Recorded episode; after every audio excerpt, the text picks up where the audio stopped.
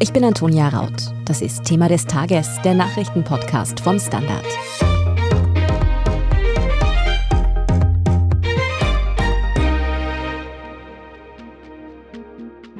Am Sonntag wählen wir in Österreich den Bundespräsidenten. Und gendern muss man hier nicht, es stehen nämlich nur Männer am Wahlzettel. Wer auch immer gewählt wird, langweilig wird ihm wohl nicht. Die eine oder andere Regierungskrise, die Pandemie, der Angriff Russlands auf die Ukraine, die daraus entstehenden Teuerungsprozesse, die Inflation, die Energiekrise. So blickt Bundespräsident Alexander van der Bellen auf seine erste Amtszeit zurück und spricht auch schon Probleme an, die in einer zweiten auf ihn zukommen könnten. Van der Bellen kandidiert nämlich noch einmal als Präsident. Gegen ihn treten gleich sechs Männer an. Wer sie sind und wofür sie stehen, darüber sprechen wir in dieser Folge von Thema des Tages. Vor allem wollen wir aber auch wissen, wie wichtig und wie mächtig ist der Bundespräsident in Österreich eigentlich? Hat er mehr zu sagen als ein paar salbungsvolle Worte am Nationalfeiertag? Anders gefragt, hat er vielleicht sogar zu viel Macht? Gerald John, du berichtest für den Standard über diese Bundespräsidentschaftswahl. Bevor wir über die Macht des Bundespräsidenten sprechen, hilf uns nochmal, wer steht denn dann jetzt am Sonntag aller am Wahlzettel? Naja, das sind viele Leute diesmal, sieben Personen, ausschließlich Männer. Also den großen Favoriten, den brauche ich wahrscheinlich nicht viel näher vorstellen. Das ist der Alexander van der Bellen, der amtierende Bundespräsident, ex-grüner Parteichef und Ökonom. Der versucht halt seine Wiederwahl. Verlässlichkeit und Integrität, das sind Werte, die nie aus der Mode kommen. Hat natürlich gute Chancen. In seinem Lager sozusagen, wenn man will, kommt am ersten der Dominik Flaschny hin. Das ist ein Rockmusiker und Gründer der Bierpartei.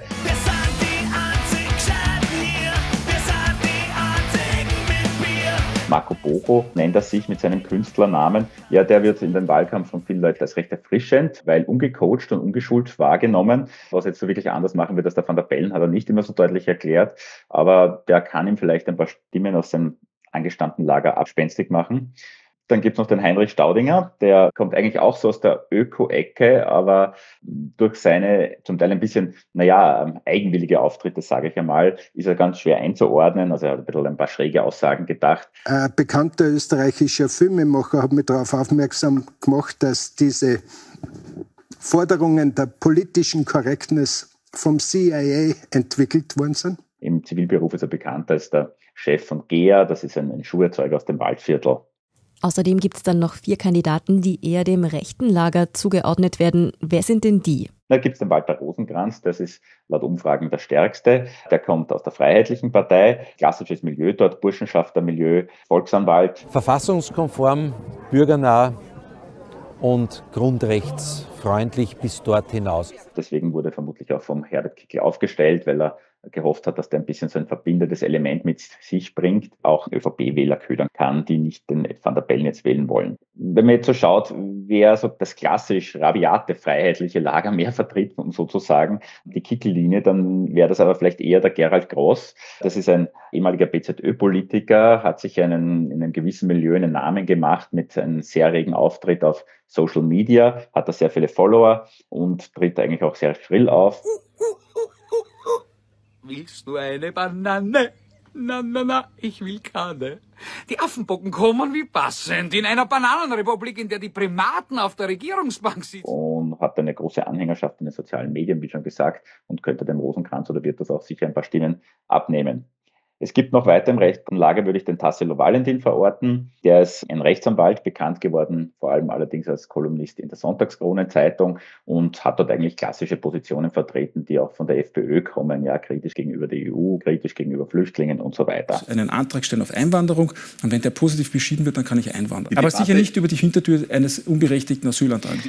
Und dann noch Michael Brunner, bekannt geworden im Kampf gegen die Corona-Maßnahmen. Ich persönlich bin für die Menschen seit der ersten Stunde, als grundrechtswidrige Maßnahmen in Österreich etabliert wurden. Der Gründer der impfkritischen Partei MFG ist eigentlich Rechtsanwalt, sagt, er sei kein Corona-Leugner, aber seine Aussagen gehen natürlich schon ein bisschen in die Richtung.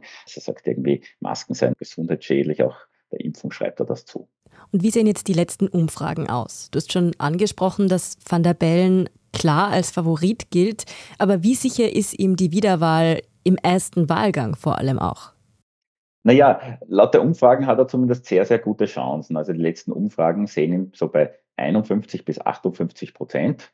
Das würde er ja reichen. Er braucht die absolute Mehrheit. Der Rosenkranz ist so bei 10 bis 16 Prozent, also als Zweitplatzierter. Also er hat die besten Chancen, gleich wieder gewählt zu werden. Aber man muss sagen, es sind schon Favoriten gestorben. Wir haben bei den Wahlen in der Vergangenheit gesehen, dass die Umfragen doch deutlich abweichen können von dem, das was tatsächlich rauskommt. Und wenn eine Stichwahl kommt, dann kann die Sache schon wieder anders ausschauen. Van der Bellen, ja, wie gesagt, er hat eine gewisse Konkurrenz in Marco Bogo, alias Dominik Blaschny, der halt so in einem linksen Milieu manche Leute anspricht. Und wenn er Pech hat, könnte gerade das irgendwie so das Eizal sein, das ihm vielleicht den Sieg im ersten Wahlgang kostet. Könnte diese klare Favoritenrolle am Ende das sein, was Van der Bellen zum Verhängnis wird? Also, dass sich einfach auch zu viele seiner Wählerinnen und Wähler denken, ach, das ist eher Gmade Wiesen und dann ist am Sonntag womöglich das Wetter schön und die gehen dann halt nicht wählen, weil sie meinen, der wird's eh? Ja, das könnte natürlich sein und das fürchtet auch das Kampagnenteam von Van der Bellen. Also wir versuchen bei jeder Gelegenheit einen Wahlaufruf unterzubringen. Ja, nur wählen gehen, jede Stimme zählt, sich nicht in Sicherheit wiegen, sich nicht einlullen lassen. Allerdings muss man sagen, so einseitig ist das Phänomen ja nicht, dass das jetzt nur den Van der Bellen schaden könnte. Das kann auch den Herausforderungen natürlich schaden. Wenn es sehr eindeutig ist, kann man sich fragen, warum soll jetzt hingehen und den Groß wählen, damit er Dritter oder Vierter wird, ist ja relativ egal. Und das Phänomen ist nicht so leicht einzuschätzen. Es kann in beide Richtungen ausschlagen. Auch generell ist ja der Wahlkampf eher ruhiger geworden, also ein bisschen eingeschlafen. Auch da weiß man nicht genau, welche Seite jetzt wirklich mobilisiert. Also es ist doch noch einiges offen. Wie gesagt, man soll jetzt nicht das übertreiben. Also wenn ich jetzt viel Geld wetten würde, dann würde ich wetten, dass der Van der Bellen das im ersten Wahlgang macht. Aber sicher ist es nicht.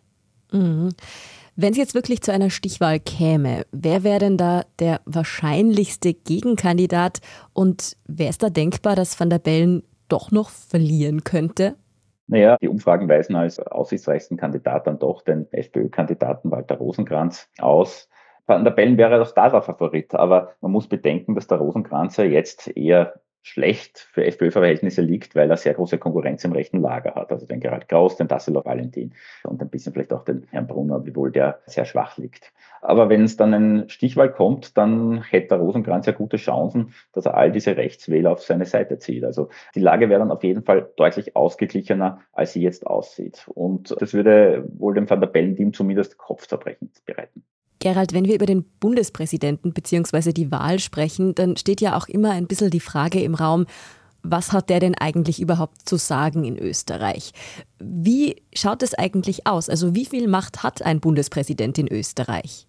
der gilt ein bisschen so als ein Frühstücksdirektor bei einem Teil der Leute in Österreich, der nicht viel zu sagen hat, der nur Bänder durchschneidet bei Eröffnungen, der halt Staatsbesuche macht, Staatsgäste empfängt und sonst halt hauptsächlich salbungsvolle Worte ans Volk richtet, die aber wenig Auswirkungen haben. Das ist ein bisschen ein Missverständnis. Das stimmt nur insofern, als die Bundespräsidenten der Vergangenheit das Amt tendenziell in dieser Art ausgeübt haben. Aber die Verfassung selbst, die gibt ihnen eigentlich einige Machtfülle. Also der Bundespräsident kann zum Beispiel oder seine Aufgabe ist, die Regierung zu ernennen und er kann sie dann auch wieder entlassen. Und das ist jetzt nicht nichts sozusagen. Jetzt ist es so, dass in anderen Ländern, zum Beispiel in Deutschland, der Bundespräsident deutlich weniger Machtkompetenzen hat. Wie kommt es denn in Österreich, dass der eigentlich so viel zu sagen hätte, auch wenn er es dann im Endeffekt bisher nicht getan hat? Na, verliehen bekommen hat der Staatsoberhaupt seine Fülle an Einfluss 1929. Damals im zunehmend autoritären Geist der Zwischenkriegszeit haben die Christlich-Sozialen für einen starken Mann als Gegengewicht zur parlamentarischen Demokratie gekämpft, die auf der Verfassung von 1920 gefußt hat. Die Sozialdemokraten haben Widerstand geleistet und der ausgehandelte Kompromiss hat halt das gebracht, was immer heute noch gilt. Und zwar ein Amt, das nicht so eindeutig definiert ist. Also wie der Rechtswissenschaftler Manfred Wehland sagt, es ist ein mehrdeutiges Amt, das verschiedene Interpretationen zulässt. Der Unterschied zu Deutschland ist, die haben dann eine neue Verfassung bekommen. In Österreich hingegen blieb das Erbe in der Zweiten Republik erhalten. Eigentlich hat ja Österreich versprochen, in der Unabhängigkeitsgeklärung das Land wieder, die Nation wieder im Geiste der Verfassung von 1920 wiederherzustellen. Das ist formell aber nicht passiert, sondern höchstens in der Praxis, wenn man so will. Also es hat sich ein Amtsverständnis etabliert, das als Rollenverzicht in die Geschichte eingegangen ist. Staatsoberhäupter übten sich als Mahner und moralische Instanz. Ihre stärksten Instrumente ließen sie aber ungenutzt. Doch das muss jetzt nicht ewig so bleiben, kann man sagen. Und man muss auch sagen, also auch wenn man jetzt der alten Linie sozusagen, der Linie, die der Van der Bellen verkörpert, anhängt, wenn andere Kandidaten jetzt fordern, dass der Bundespräsident aktiver sein soll und mehr eingreifen soll, dann ist das durchaus legitim, weil es ist auch von der Verfassung gedeckt. wie diese Eingriffe ausschauen könnten und ob womöglich das Amt des Bundespräsidenten tatsächlich auf legalem Weg zu einer Autokratie führen könnte, darüber sprechen wir nach einer kurzen Pause. Bleiben Sie dran. Ich bin die Franziska. Ich bin der Martin. Und wir wollen besser leben. Lohnt sich 10.000 Schritte zu gehen jeden Tag? Ist das Großraumbüro wirklich so schlecht wie sein Ruf? Spoiler, ja. Bringt's was, Intervall zu fassen? Wir fragen die, die es wirklich wissen und probieren es auch gleich selber aus. Bei Besser Leben, jeden Donnerstag eine neue Folge. Gerald, jetzt war im Wahlkampf immer wieder die Rede davon, dass vor allem die Kandidaten aus dem rechten Lager davon sprechen, dass sie die Regierung entlassen würden, wenn sie denn gewählt werden. Ist es überhaupt möglich? Also kann der Bundespräsident wirklich im Alleingang sagen, so, Bundesregierung, ciao, Papa, ich bin nicht zufrieden mit euch? Im Prinzip ja. Also ein konfrontativ gesinnter Präsident könnte eine unliebsame amtierende Regierung tatsächlich nach Gutdünken entlassen und die Verfassung schreibt ihm dafür nicht einmal Bedingungen vor. Und er kann dann ebenso frei eine neue Exekutive als Ersatz ernennen. Allerdings gibt es da schon noch Grenzen. Also diese muss sich dann innerhalb einer Woche dem Nationalrat stellen. Und eine Regierung braucht ja zur Arbeit eine Mehrheit im Parlament. Wenn sie das nicht hat, dann können die vertretenen Abgeordneten im Parlament postwendend ein Misstrauensvotum beschließen und die Regierung absetzen. Also die Regierung würde dann nicht lang amtieren. Das kann jetzt eine Zeit lang ewig so weitergehen. Der Bundespräsident nominiert immer eine neue Regierung. Die Abgeordneten, mit denen es keine Einigung gibt, setzen ihn mit einer Mehrheit ab. Nun gibt es trotzdem noch ein Mittel für den Präsidenten, um da einzugreifen, um diesen Kreislauf zu durchbrechen. Der Bundespräsident kann auch laut Artikel 29 den Nationalrat auflösen, wenn auch nur auf Vorschlag der Bundesregierung. Aber diese Hürde ist jetzt in so einem Fall, über den wir jetzt sprechen, ja nicht allzu hoch, denn wenn der Bundespräsident, sagen wir, eine willfährige Regierung einsetzt, dann wird er diesen Sanctus dann bekommen. Ne? Und diese Regierung wird dann auf sein Geheiß den Nationalrat auflösen. Das führt dann in Neuwahl und dann kann man mal schauen, was rauskommt. Irgendwann braucht aber der Bundespräsident dann eine Einigung halt mit dem Nationalrat, denn sonst beginnt das Spiel von neuem. Wenn im neu gewählten Nationalrat wieder keine Mehrheit für seine Regierung ist, geht das Ganze wieder los. Also unterm Strich kann der Bundespräsident jetzt nicht einfach so über das Parlament hinwegfahren, aber wenn man es darauf anlegt, er könnte schon einiges an Chaos stiften. Und deswegen ist diese Wahl doch wichtig. Und man sollte das Amt nicht so abtun, dass es dabei um nichts geht. Das heißt also, wenn man es darauf anlegt, könnte man das Amt des Bundespräsidenten in Österreich ziemlich autokratisch auslegen, oder? Man könnte es autokratisch auslegen. Wie gesagt, die Verfassung bietet dann Grenzen. Aber man muss ja auch bedenken, schon die Drohung, eine Regierung zu entlassen, kann unter gewissen Umständen Wirkung möglicherweise erfahren auf diese Regierung. Also der Bundespräsident kann versuchen, so auf diese Weise Inhalte durchzusetzen bei der Regierung. Denn es kommt immer auf die Stimmung im Hintergrund an. Wenn man jetzt einen sehr begnadeten Populisten hat, der die Stimmung irgendwie aufwiegelt und weiteres Misstrauen, als es eh schon gibt, gegen die Parteien noch mehr schürt, kann sein, dass er vielleicht die Volksmeinung hinter sich hat. Dann wird sich eine Regierung nicht so leicht tun, ihm da irgendwie abzuschasseln. Was nicht der Fall ist, also es geht nicht, dass der Bundespräsident über einen legalen Weg quasi das Parlament aushebelt und in die Diktatur geht. Das gibt die Verfassung nicht her. Man kann auch natürlich zusagen, ich möchte damit jetzt nicht den Kandidaten, die sagen, sie wollen einen aktiveren Bundespräsident haben, gleich unterstellen, dass es ihnen nur um Obstruktion geht oder die Republik aus den Angeln zu heben. Also das ist nicht gesagt, dass dann so kommt, aber es ist ein Gedankenspiel, um zu zeigen, was alles möglich wäre.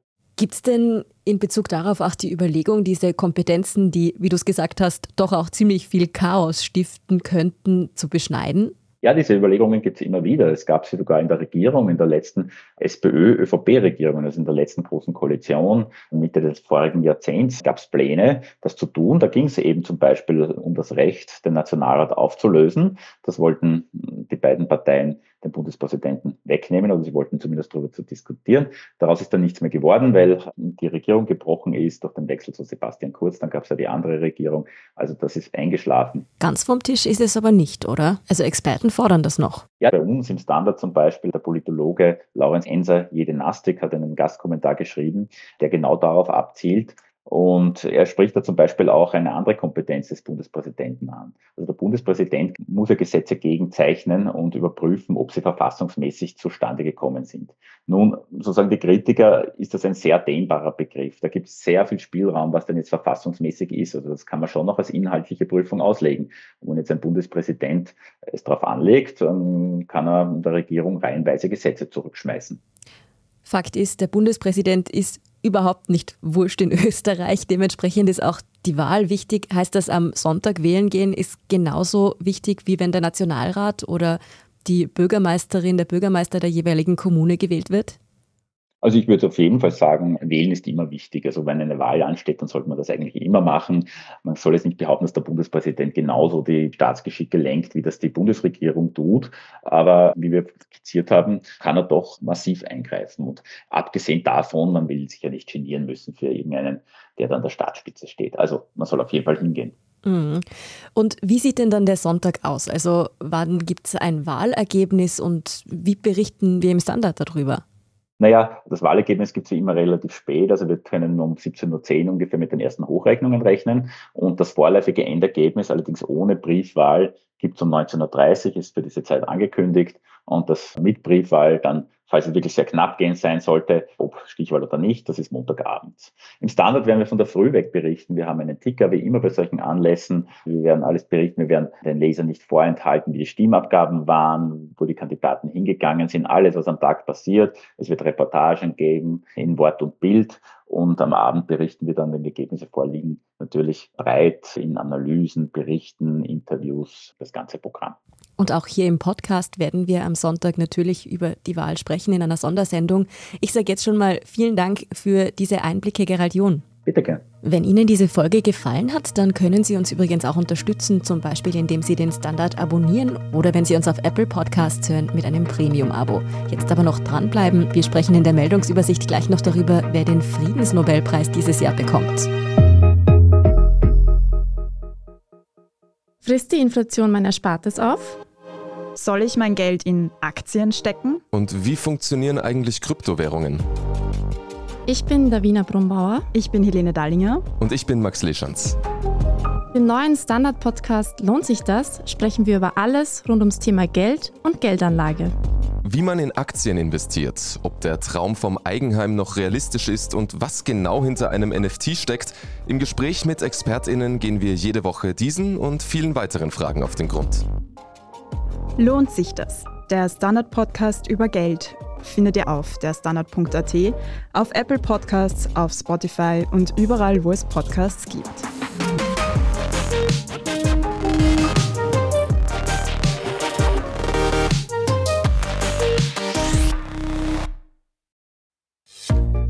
Und hier ist, was Sie heute sonst noch wissen müssen. Erstens, die 27 EU-Staats- und Regierungschefs sind am Freitag in Prag zu einem informellen Gipfel zusammengekommen, und zwar um Maßnahmen gegen die hohen Energiepreise zu diskutieren.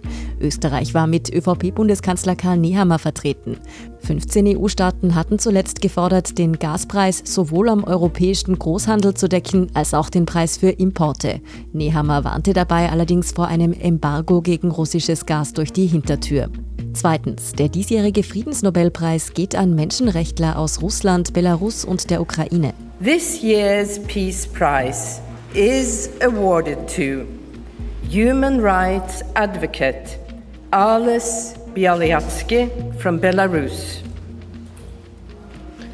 The Russian human rights organization Memorial and the Ukrainian human rights organization Center for Civil Liberties. Der Friedensnobelpreis wird dann am 10. Dezember in Oslo verliehen und ist mit umgerechnet 920.000 Euro dotiert. Und drittens, der Klimawandel ist eine Bedrohung, die vor dem Hintergrund der vielen anderen Krisen, die uns gerade beschäftigen, oft vergessen wird. Allerdings macht er vielen gerade jungen Menschen große Angst. Klimaangst. Was es damit genau auf sich hat, darüber sprechen unsere Kolleginnen und Kollegen von Edition Zukunft Klimafragen in der dieswöchigen Folge. Die hören Sie überall, wo es Podcasts gibt und natürlich auch auf der Standard.at.